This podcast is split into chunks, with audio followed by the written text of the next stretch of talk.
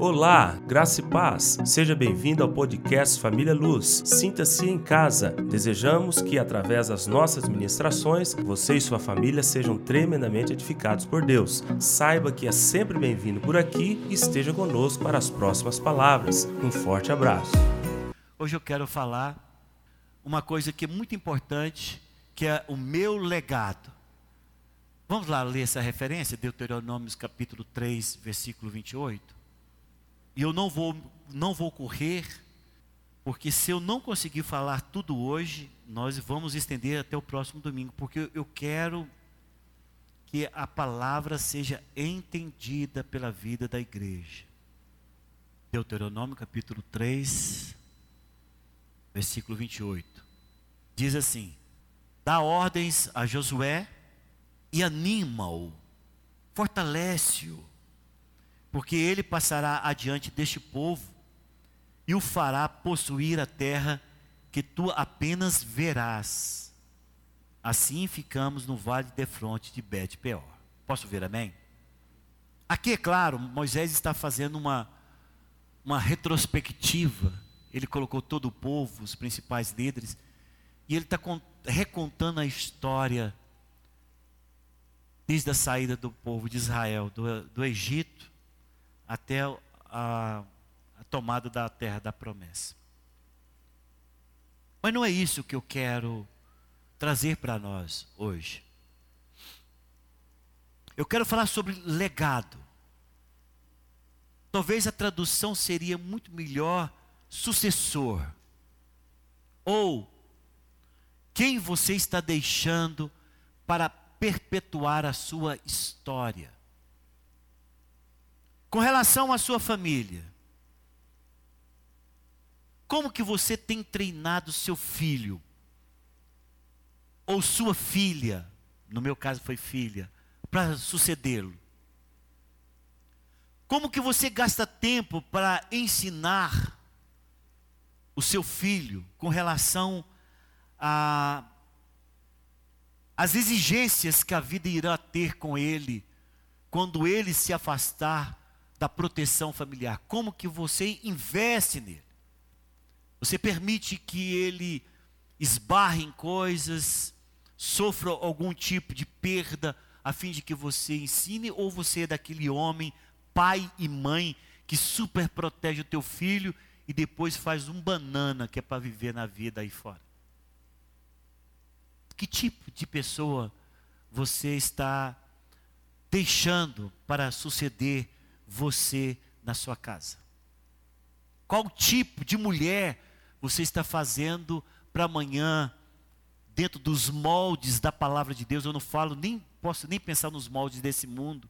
Nos moldes da palavra de Deus, ser uma companheira idônea ao lado daquele que será o seu esposo. Como que você tem preparado? Qual o tempo que você tem gasto para isso? Como você tem ensinado isto? Se você é um empresário, como que você tem treinado os seus funcionários? Os seus gestores, os seus gerentes? Será que se você sair um mês, dois meses ou três meses da sua empresa, eles darão conta de continuar administrando e quando você chegar, terão coisas acrescidas? Ou você é uma daquelas pessoas que centraliza da sua empresa tudo em você e que se você for arrebatado, tirado, a sua empresa fale. Como você tem trabalhado com o seu ministério? Tem quatro pastores aqui, claro, são cinco pastores, mas quatro eu tenho trabalhado com esses irmãos ao longo de 10 anos. Antes, 10 anos atrás, eu chamei todos eles, falei: vocês querem isso? Queremos. Posso investir? Posso. E hoje eu tenho condições de sair e as pessoas ficam maravilhadas. Verdade. Ficam maravilhadas de eu sair. E eu falo, quando você chega lá, tem igreja ainda? Eu falo, melhor do que o que eu deixei. Você, rapaz do céu, então você está trabalhando bem. Agora eu quero perguntar com relação ao seu ministério. Se você for tirado da sua célula, quem ficará no lugar, no seu lugar na sua célula?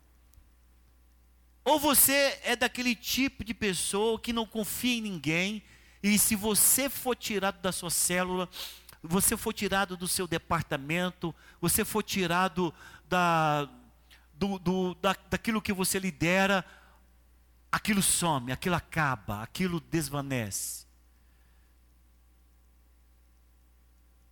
Esta é uma preocupação que temos que ter. E ela fala de dois lados extremamente importantes. Primeiro, com relação à minha família, eu preciso de formar a minha próxima geração. E quando o meu filho ou a minha filha amanhã tiverem os seus filhos, eles ouvirem a respeito de como meu pai me criou. Eu faço questão, gosto sempre de ressaltar os ensinamentos da minha mãe. É claro, eu não tive convívio com o pai, então eu tenho que ressaltar os ensinamentos que ela me deu. Sempre uso os ditados dela, eu faço isso para honrar minha mãe, não morreu, graças a Deus, está vivendo. Então, uma coisinha mais lindinha lá em casa. E, e me corrige até hoje. Você está errado. Volta atrás. Quem conhece sabe que ela fala desse jeito. Vai lá pedir perdão para o seu irmão. Tem que ir. E eu a honro com os ditados, com aquilo que eu, que eu aprendi. E muitas coisas dentro da minha casa é a cópia fiel daquilo que eu aprendi. E graças a Deus, nós temos hoje uma filha muito bem casada, com, estão muito bem longe de nós e vivendo muitíssimo bem. Se não tivessem sido preparados, estariam sofrendo, irmãos. O Robson ainda tem, ficou com alguns ainda que é para acalentar a falta, né? Eu não fiquei com ninguém. Mas nós não sentimos. Sabe por quê? Porque vendo a minha filha feliz, vendo o Robson Júnior feliz, eu estou feliz. E eles estão superando as nossas expectativas, vivendo, enfrentando as agruras da vida, e tudo aquilo que aprendeu em casa, e tudo aquilo que minha filha aprendeu em casa, está sendo exercitado ali. Então, isso fala do lado da sucessão, mas fala do meu lado de compromisso. Eu não tenho muita coisa para que ela administre após a minha morte e da minha esposa. Não temos muita coisa, não vamos deixar muita, muita herança ou responsabilidade. Mas você pode ter mais do que eu. Você pode ter não somente responsabilidades familiares, mas você pode ter responsabilidades empresariais, ou você pode ter responsabilidades ministeriais. Quando que as pessoas amanhã poderão dizer, rapaz, muito obrigado por aquilo que você investiu. Esses dias eu vendo testemunho de um irmão, fiquei muito feliz, falando de um líder dessa igreja. Ele falou: Olha, Fulano de Tal investiu tanto em mim, eu, eu, eu não sei nem como agradecer o que ele fez em minha vida. Eu fiquei muito feliz, porque é um investimento isso. O seu nome, enquanto aquela pessoa existir, vai ser notificado como alguém que soube administrar, corrigir, admoestar, puxar para trás, empurrar para frente, permitir que se, se, se resvale um pouco, curar, jogar de novo. E essa pessoa está super agradecida amanhã. E a minha preocupação, irmãos, é exatamente que pessoas, por não terem tido essa experiência nem na sua casa, não ter tido essa experiência nem no seu trabalho, eles estão refletindo essa falta de experiência dentro da igreja. E nós temos hoje uma quantidade muito grande de líderes que não se preocupam em formar líderes. E acham que formar líderes é um compromisso somente do pastor, dos pastores, das gestoras, e chega aí e para. Nem, não estou colocando nem os diáconos mais dentro desse rol. E eu digo para todos nós que estamos aqui, construir sucessores ministeriais é algo que nós temos o encargo não diante de homens. Construir sucessores e deixar um legado da nossa vida ministerial é um compromisso que temos diante de Deus. Hoje, Tiago Marra falava sobre isso na reunião de líderes de célula. Ele falava: Olha, Jesus, em três anos e meio, preparou a sucessão dele e foi tão bem sucedido os líderes que ele trabalhou, porque eis-nos aqui. E ele falava dos líderes. Estamos aqui por conta de um legado de um homem que teve três anos e meio para forjar homens duros, iletrados, heterogêneos, com uma multiforme vi, é, visão cultural. Pessoas, um era, um era zelote, o outro era publicano. Um não sabia ler, o outro era extremamente letrado. Pessoas com, com uma mistura sociocultural muito grande. Jesus formou. E aqui estamos nós. Resposta de um trabalho de alguém que deixou um legado. Um legado não pode ser, meu irmão, somente de grandes homens. O legado tem que ser daqueles que têm um compromisso diante de Deus de formar e forjar pessoas naquilo que você já conquistou e naquilo que você já tem da parte de Deus. E eu quero falar então de Moisés e de Josué. Moisés, ele sai com, calcula-se os teólogos, com mais de 3 milhões de pessoas do Egito. Ele sai com um compromisso de levar esses homens, essas famílias, para a terra da promessa. E nós sabemos que da história, porque hoje conseguimos vê-la de maneira completa, é uma novela que tem começo, meio e fim para nós, que acompanhamos a história porque ela foi escrita e transmitida até nós. De que se ele não tivesse preparado Josué, Miriam morreu em Cádiz. Arão morreu em Monte Or. Ele não teria ninguém para conduzir o povo à terra da promessa. Então seria 3 milhões de pessoas andando no deserto e por final, sem nenhuma liderança, talvez eles se desbaratassem ali mesmo, porque nós sabemos que todos os problemas do povo de Israel eles queriam matar uns aos outros. Mas essa não foi a história. Nós vemos Josué incumbido de conduzir esse povo à terra da promessa e ele sucedeu Moisés de maneira tremenda, e a promessa foi cumprida a partir de um homem chamado Moisés, com a responsabilidade muito grande de trazer o seu legado para aquele que haveria de cumprir a sua missão. A pergunta que eu quero deixar aqui, antes de entrarmos mesmo na palavra: se você morrer hoje, como que será a história da sua vida? Se você morrer hoje, quem continuará contando a história da sua vida? Se você morrer hoje, o que você teria deixado? E pense nos três aspectos mesmos. Na sua família, o que, que você deixou? O que, que você formou? Qual é o compromisso que você tem de ser um homem ou uma mulher de Deus a fim de formar filhos que possam refletir a sua história? Qual é o compromisso que você tem com isso? Se você é um empresário, qual é o tipo de empresa você está formando? Você é uma daquelas pessoas que fica o tempo inteiro falando: eu não vou vender o pulo do gato, eu não vou ensinar eles de forma completa, porque eu tenho medo deles tomarem o que é meu. Você é daquelas pessoas chamado lobo solitário, que pensa que toda definição de sucesso só está em você, e se você não estiver ali, não tem sucesso? Esse é o tipo de pessoa. Você é o tipo de líder que vai ficar anos após anos liderando situações, organizando coisas, mas nunca formando vidas. Porque, irmãos, o mais importante dentro dessa igreja não é o que você faz em termos de estruturas naturais, é o que você forma em vidas diante do trono de Deus. É esse o trabalho que vai ser um trabalho eterno. É o caráter que você imprime naquele que começou de forma bruta com você e que você moldou e transformou e fez um grande líder. É esse, é esta que irá trazer todas as respostas no que diz respeito a galardão e recompensa no céu.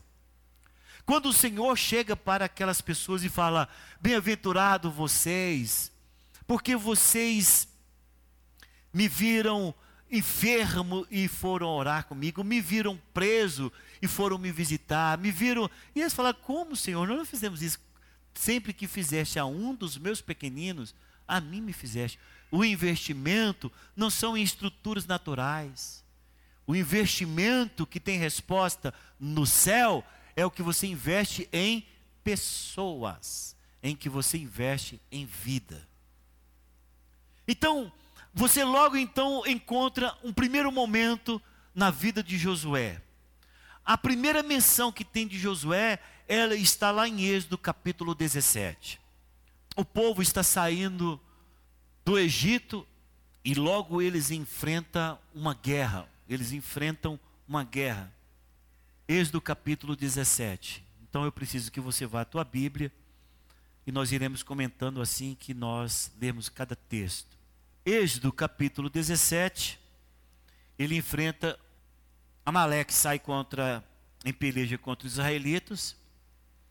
E no capítulo 17, versículo 9, encontramos uma menção a respeito de Josué. Com isso, diz a palavra, ordenou Moisés a Josué: Escolhe-nos homens e sai e peleja contra Maleque. Amanhã estarei eu no cimo do outeiro, e o bordão de Deus estará na minha mão. Fez Josué como Moisés lhe dissera e pelejou contra Maleque. Moisés, porém, Arão e Ur subiram ao cimo do outeiro. Quando Moisés levantava a mão, Israel prevalecia. Quando, porém, ele abaixava a mão, prevalecia Amaleque. Começa aí esta relação de Moisés com Josué. É estranho. A Bíblia não nos mostra como começou esse relacionamento. Eu imagino que aqui Josué já tinha ali os seus 38 anos. 38, 40 anos. E ele sai em peleja. E mas isso já nos informa algo extremamente importante.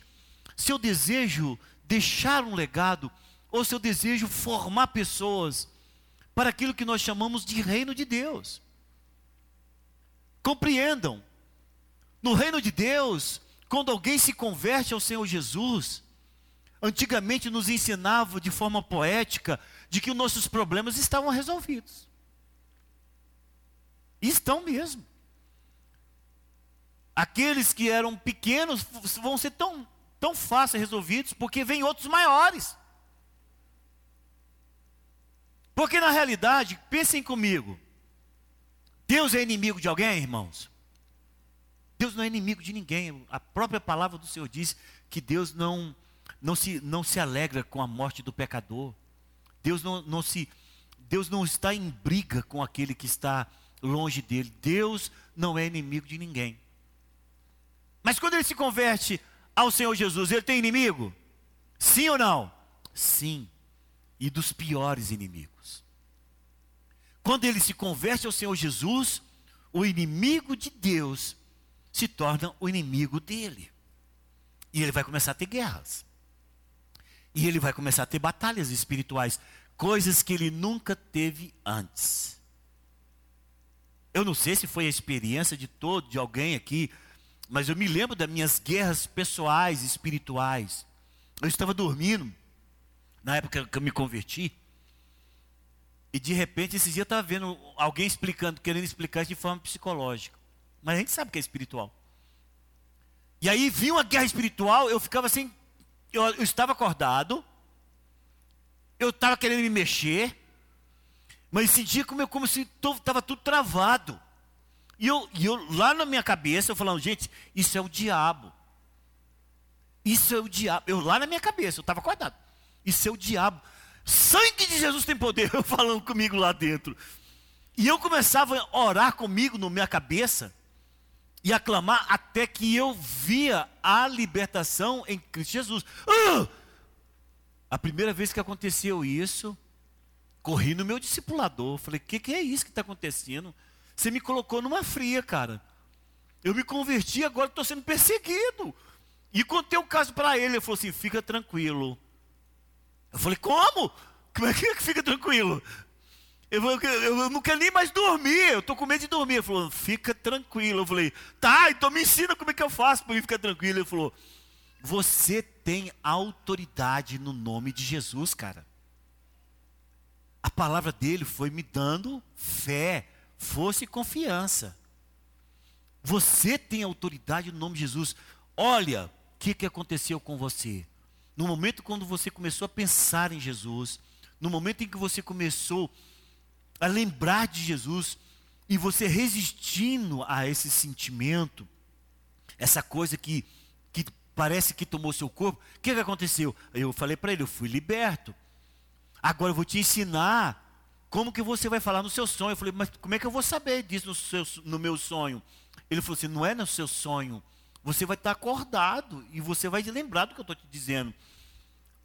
Se isso acontecer novamente com você, você vai dizer, em nome de Jesus, sai da minha vida, definitivamente. Você não tem mais poder sobre mim.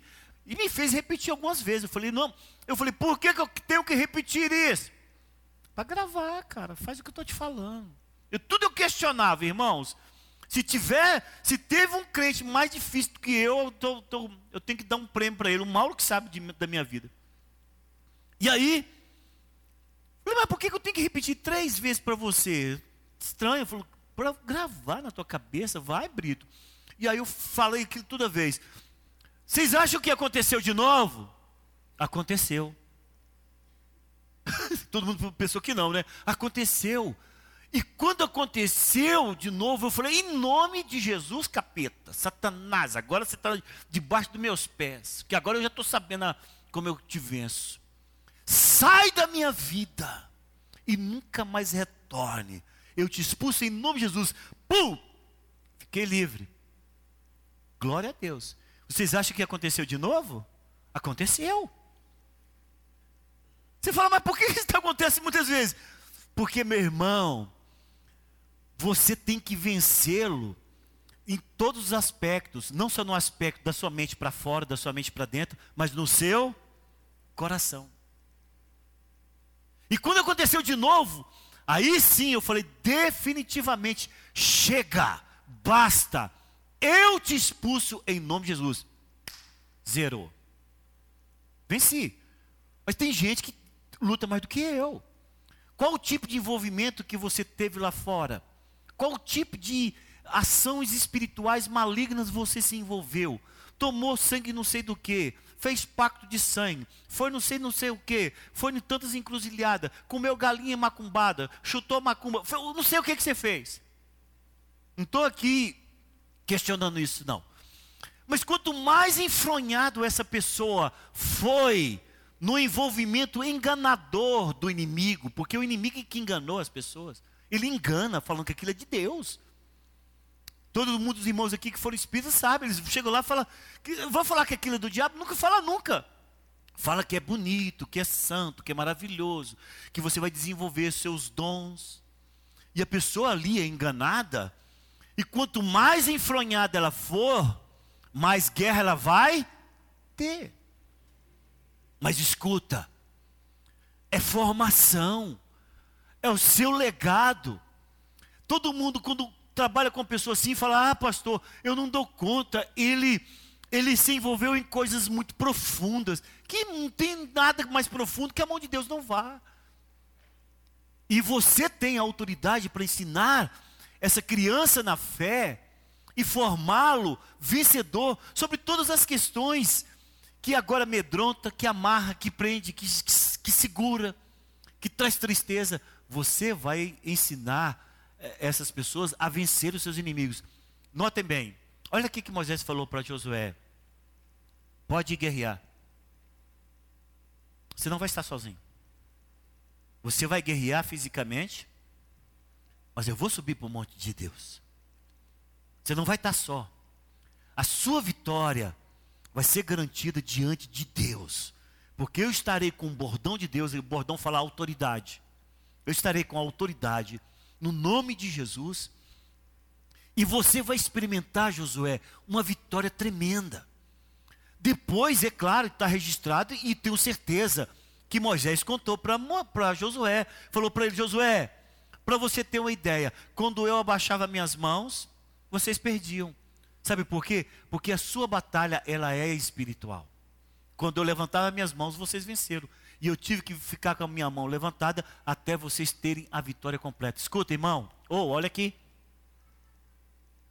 Se você não deseja pagar um preço junto com a pessoa que você deseja formar e forjar uma liderança, nem comece. Porque você vai ter que ir muitas vezes para o monte orar para que o teu liderado tenha vitória.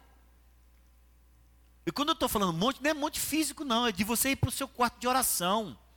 É de, é de você gastar tempo diante de Deus e falar, Pai, em tuas mãos eu coloco o Murilo, que está conversando lá atrás, que não está prestando atenção. Eu coloco ele diante do Senhor, forma nele, Senhor, uma liderança. Toma em tuas mãos o Murilo, que está dizendo que quer ser pastor. Senhor, forja, forja aí. Se não tiver quem esteja fazendo isso por você, Murilo, você está sozinho, você está no mato sem cachorro. Entendeu? Você vai estar vai tá travando uma, uma, uma luta, e, mas sem um legado. Eu acho que você tem um discipulador, tem, não tem? E esse discipulador tem que estar tá pagando esse preço por você. De falar, de você chegar lá e contar para o seu discipulador, é, é, é, cara, se você vê como é que foi a palavra lá, você sabe o que foi o negócio. E não sabe que o cara está jejuando e pagando preço. Então escute, irmãos, nenhum líder que está aqui, eu estou olhando por alguns que foram talhados na vida dessa igreja, foram forjados, jogados para cima e caíram prontos. Todos eles. Requer de quem está por trás dele oração, clamor, é pedido, Senhor, toma o teu filho, Josias Celestino Sal. Meu Deus, em nome de Jesus, fortalece ele. Se não tiver quem paga um preço, não vai ter legado, não vai ter liderança, não vai ter sucessão. E nós precisamos de homens e mulheres aqui que compreendam que desde o momento em que você pegou na mão desse cidadão do céu, você sabe que ele vai ser forjado, não é você guardando ele, é você jogando ele para as batalhas espirituais. É para o mundo espiritual.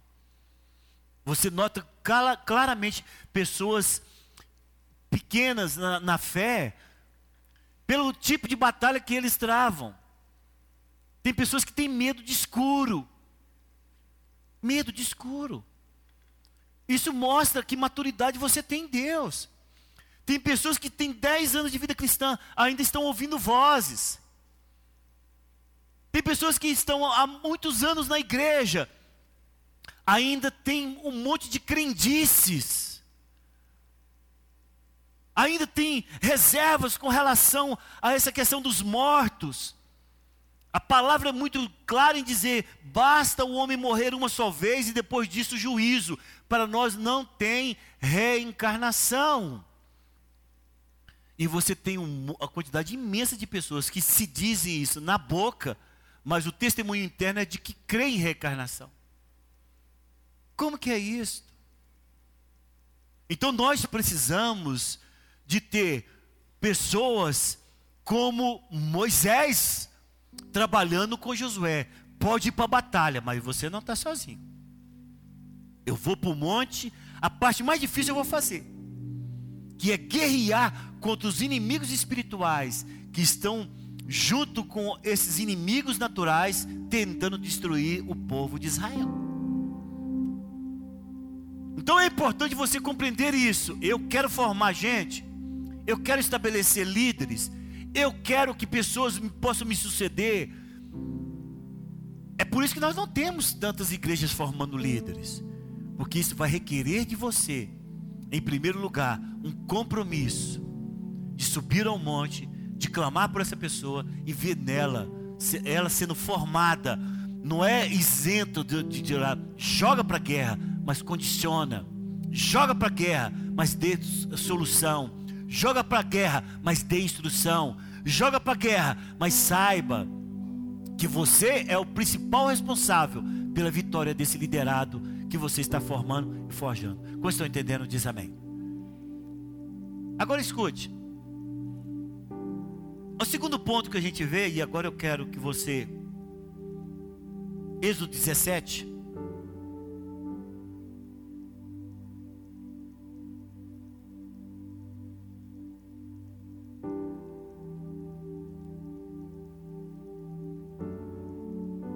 Só um versículo. Êxodo 17, 14.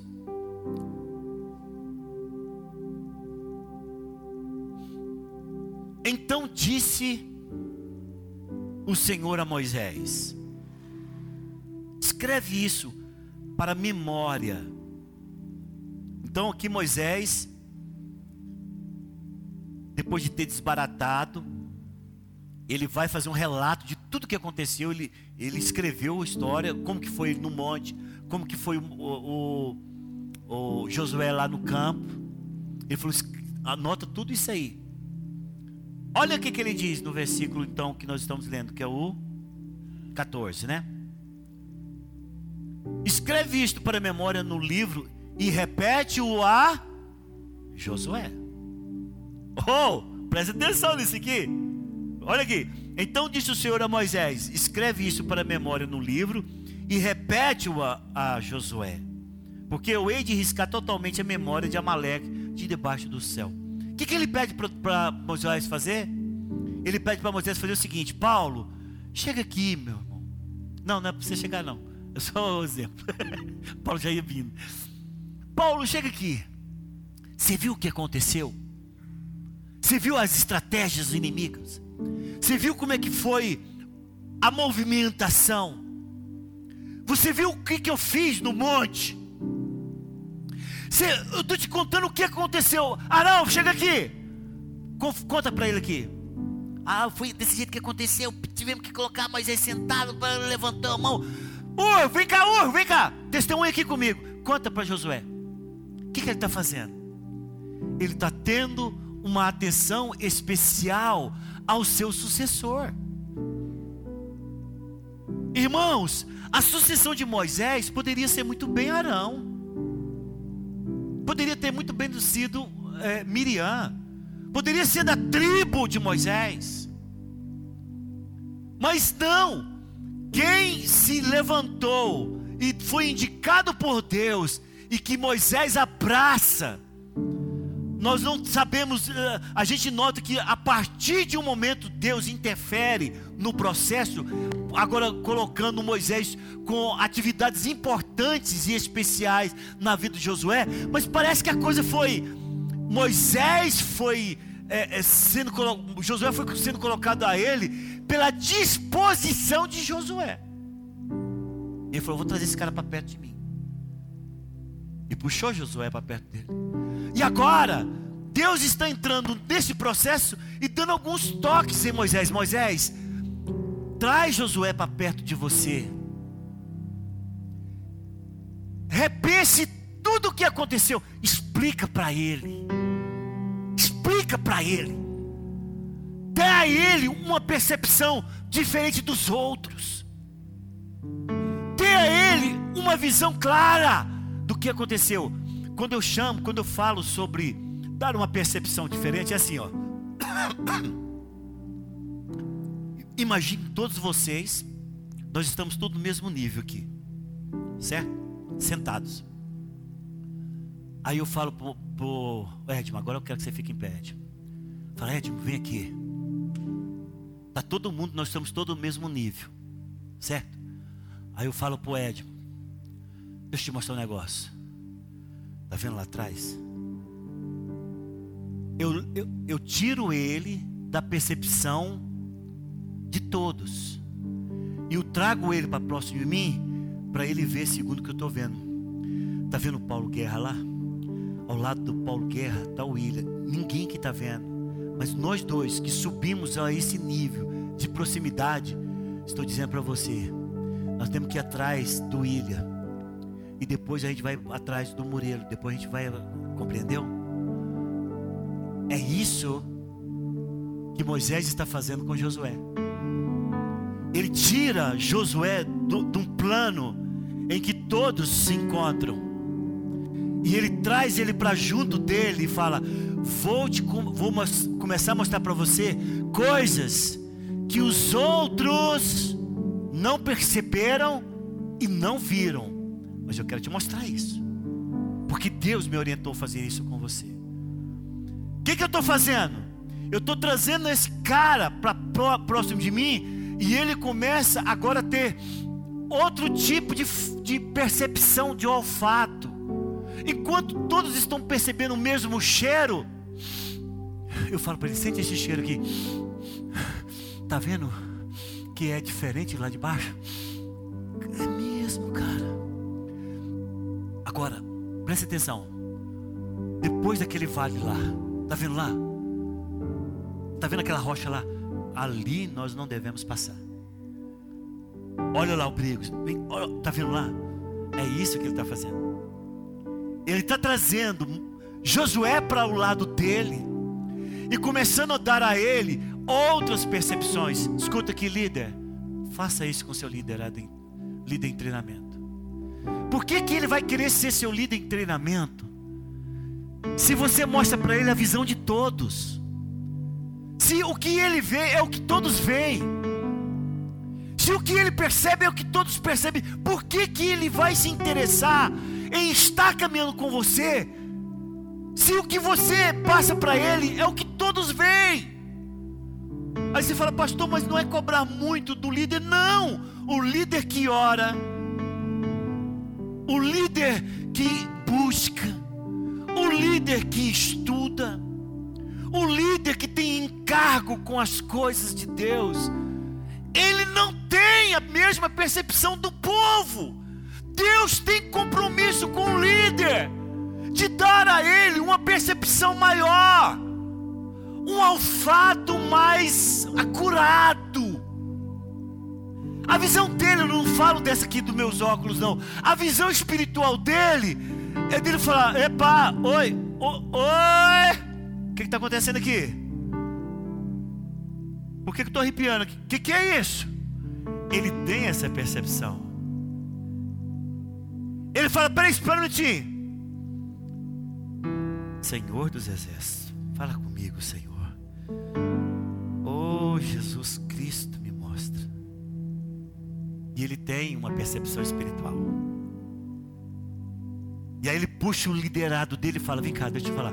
Você está sentindo? Você está percebendo? Você está notando o ambiente? Não, está tudo comum, está tudo como antes. E aí, esse que você puxa para perto de você, ele começa a se interessar. Por que, que ele vai querer orar mais do que os outros? Se ele não é incitado a isto. Por que, que ele vai querer ver mais do que os outros? Se você não vê mais do que os outros. Por que, que ele vai querer ter a sensibilidade? e a interação com o ambiente mais do que os outros, se você não tem isto. Então, é importante que todos os líderes dessa igreja estejam envolvidos com a vida de oração dessa igreja, porque eu vejo claramente Deus levantando todos os líderes dessa igreja para uma percepção diferenciada porque senão nós seremos uma igreja comum, nós não iremos reverberar como nós temos proclamado nesse setor, nós não iremos brilhar como temos proclamado, nós seremos mais uma igreja, e Deus não levantou luz para os povos para ser mais uma igreja. Oh! Acorda! O Senhor está nos chamando para coisas maiores, mais profundas, mais sensíveis, mais delicadas.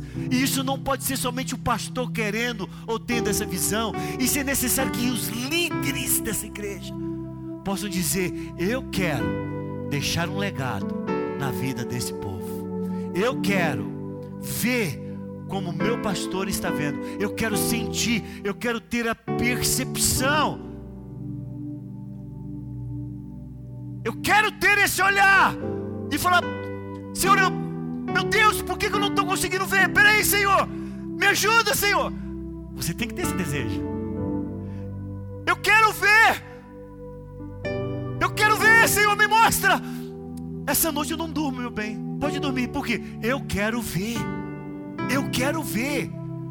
Deus me deu uma sensibilidade e eu não consegui perceber. Essa noite eu não durmo enquanto Ele não me mostrar. E você, a sua esposa, vai para o quarto dormir e você vai para a sala orar, porque você quer ver, porque você quer perceber, porque você quer sentir.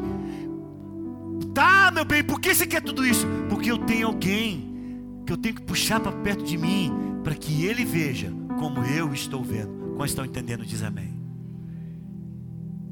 Vamos querer isso? Vamos fazer isso, irmãos? Quantos querem isso? Diz amém.